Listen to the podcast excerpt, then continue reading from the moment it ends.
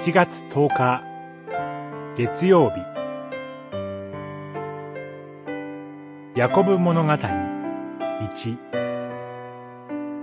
生まれる前からの計画。創世記25章。25章23節。二つの国民があなたの体内に宿っており、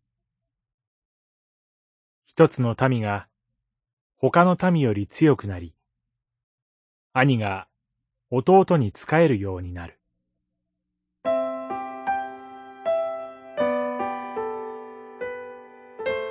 神の約束の子であるイサク封建というクライマックスを描いた創世記は、サラの死、イサクの結婚、アブラハムの死と、一気にアブラハム物語を集結させます。本来なら、次の遺作物語が展開されるはずですが、話の中心はむしろ25章から終わりまで続くヤコブの物語に移ります。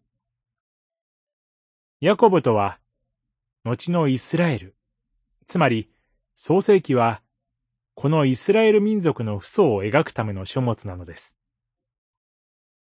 さて、子供ができなかったイサクとリベカ夫妻に、双子が与えられるところから物語は始まります。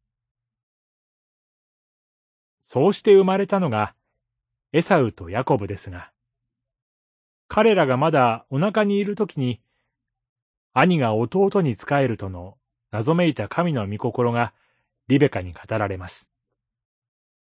人間には預かり知れない神のご計画です。成長した二人は対照的な性格。兄エサウは野の人。弟ヤコブは家の人でした。ある日、狩猟から戻ったエサウは空腹に耐えきれず、ヤコブが一杯の食べ物と引き換えに要求した長子の権利を譲ってしまいます。長子の権利とは、長子だけに与えられる特権。神の約束の継承者は、果たして誰か。ここに、神のご計画が動き出します。祈り。神様。この私を、生まれる前から知っていて、今日まで導いてくださったことに、感謝します。